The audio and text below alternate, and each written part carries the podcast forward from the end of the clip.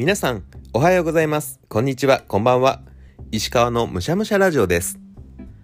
この番組はエンタメ業界の端っこから漫画、アニメ、映画、ネットフリックス、アートなどなどサブカルをお話しするポッドキャストです。どんなエンタメもむしゃむしゃいただいてご紹介していきます。年末年始はどこにも出かけずネットフリックスばかり見ていたので、今回は年末年始に見た映画をご紹介していきます。映画をご紹介する上でマイルールとして作品のあらすじ良かったところ気になったところだけをお伝えして変な先入観なしで見たいと思ってもらえるようにお話ししていきたいと思っています。でえっ、と早速映画をご紹介する前に、えー僕が使っている見た映画を管理するアプリをご紹介させてください。フィルマークってアプリ皆さんご存知ですか？これねあの映画のポスターメインビジュアルと一緒に点数と感想を管理できておすすめのアプリなんです。Twitter にも貼っておきますので、えー映画をよく見る方よかったら是非使ってみてください。今日はこれを見ながらお話ししたいと思います。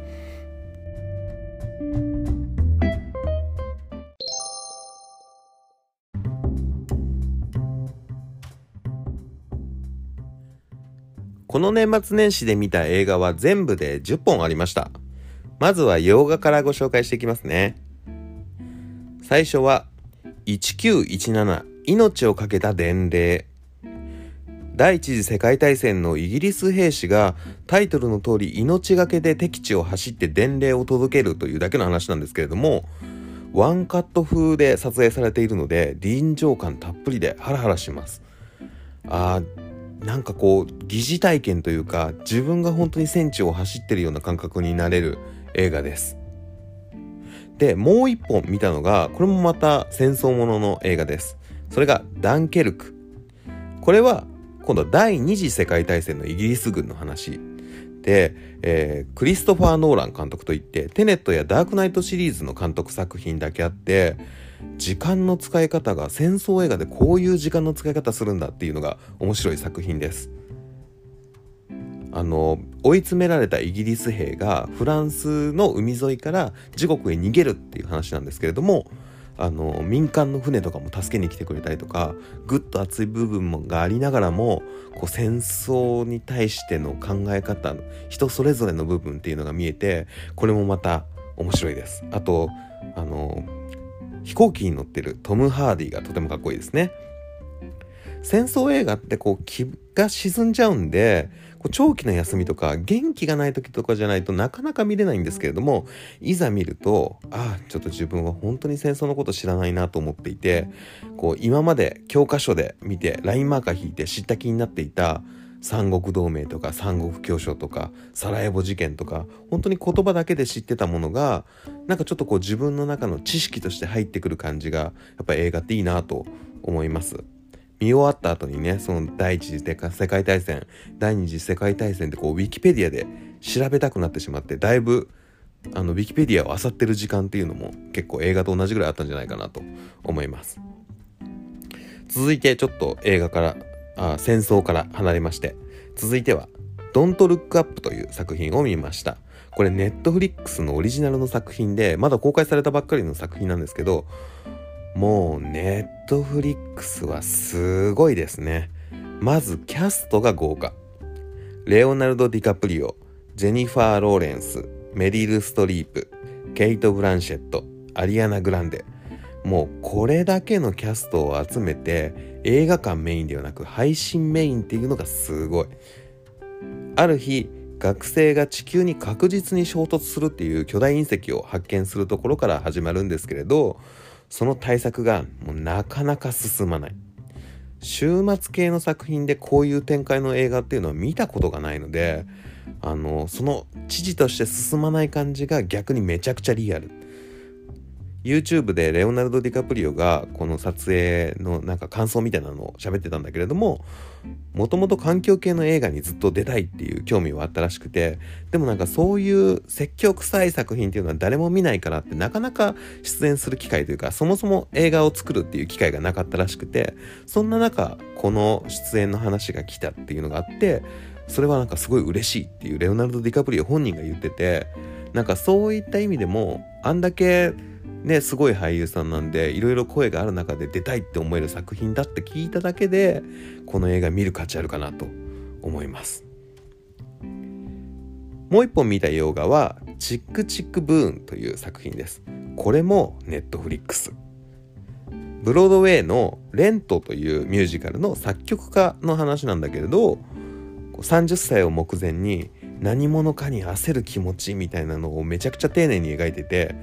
なんかん自分にもそういうことあったなっていうのがすごく共感できる部分も多くておすすめのミュージカル映画ですこれはもうちょっとレント自体を見たことがなかったのでレント見てからもう一回見たいなと思う作品ですぜひ皆さん洋画も面白いので見てみてください。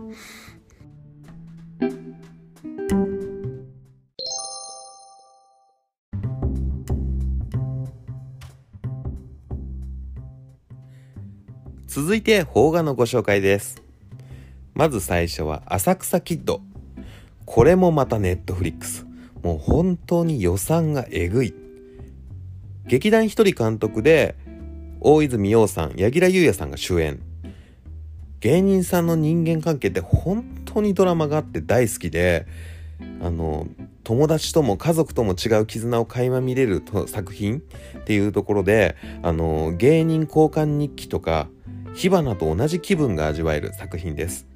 こう相方じゃなくて師弟愛っていうのがこの作品のまたグッとくるところなんですよね。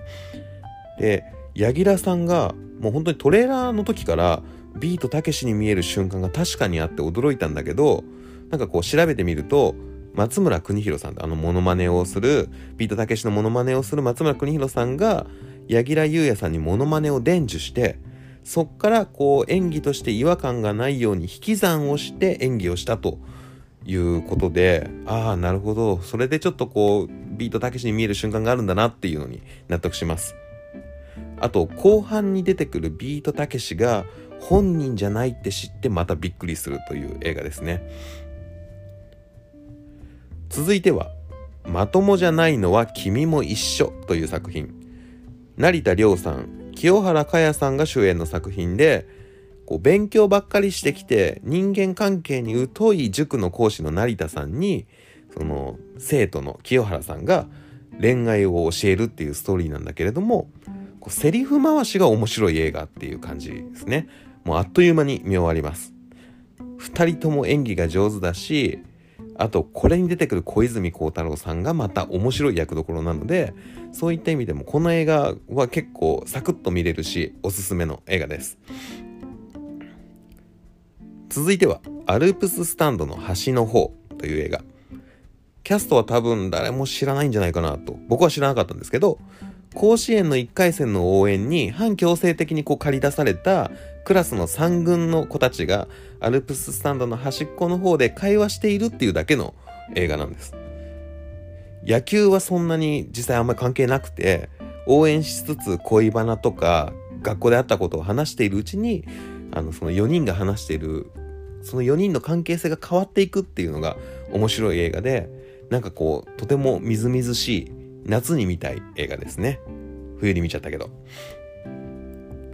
続いて青くて痛くて脆いという作品。これは吉沢亮さんと杉咲花さんが主演の作品。人付き合いが苦手な吉沢さんが空気が読めない女の子の杉咲さんと大学で出会ってサークルを作るっていう話なんだけれどもなんか結構途中まではそういうああ青春ものなのかなと思いきや途中からガラッと予想外の方向に雰囲気が変わっていってそれがもうタイトル通りの青くて痛くて脆いんです。なんか昔の自分の黒歴史を目の前にバンって突きつけられている感じであの映画の何者を見ている感覚に近いような錯覚をしますね。でもねこういう映画好きなんですよね。続いて見たのが「アウェイク」これまた吉沢亮さん主演のコンピューター将棋の物語です。もともと将棋のプロを目指していた吉沢さんが、まあ、その道を諦めることになって夢を失ったところにこう AI の技術と出会って将棋ソフトを開発していくっていう話でなんかもう言ってしまえば文系のロッキーっていう過言ではない作品ですね。熱い話です。なんかアウェイクっていうのはそのあの将棋ソフトの名前なんだけれどもこれが実際に実在してプロの将棋の方と対戦したなんていう記録もあってその辺もね見終わった後にウィキペディアを見漁ってて面白いところでした。そして10本目最後の作品はアニメです。これは映画館で見た呪術廻戦ゼロです。まあもうすごい興行収入らしいので言わずと知れた作品なんですけれども、えー、もうストーリーはねあの漫画で読んでて知ってたんだけどまあ、なんかこう動く乙骨先輩とリカちゃんを見たくて映画館に行きました。まあ、言ってしまえば完全にエヴァのシンジ君とあの花のメンマちゃんが演じているようなものなんだけれども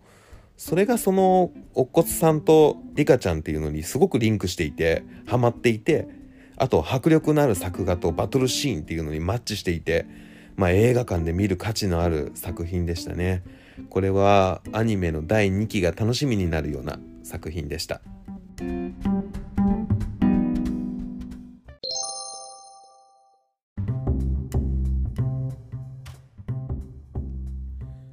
というわけで以上洋画4本邦画5本アニメ1本の計10本を年末年始に見たわけですけれども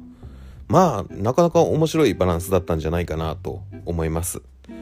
ちょっと定期的に映画を見るための休みが欲しいなと今回改めて思いましたね。ちょっと今年は先ほどのフィルマークにちゃんと全部記録していきながら年末最後総括ができるように見れるといいなと思っています。今までもねフィルマークは使ってたんですけどなんかつけたりつけなかったりっていうのがあったのでちょっと今年は全部つけていくっていうのが小さな目標だったりもします。このポッドキャストをきっかけに紹介してた映画見たよっていう方は、よかったら Twitter などで感想を教えてもらえると嬉しいです。それでは、今回もごちそうさまでした。お相手は石川でした。バイバイ。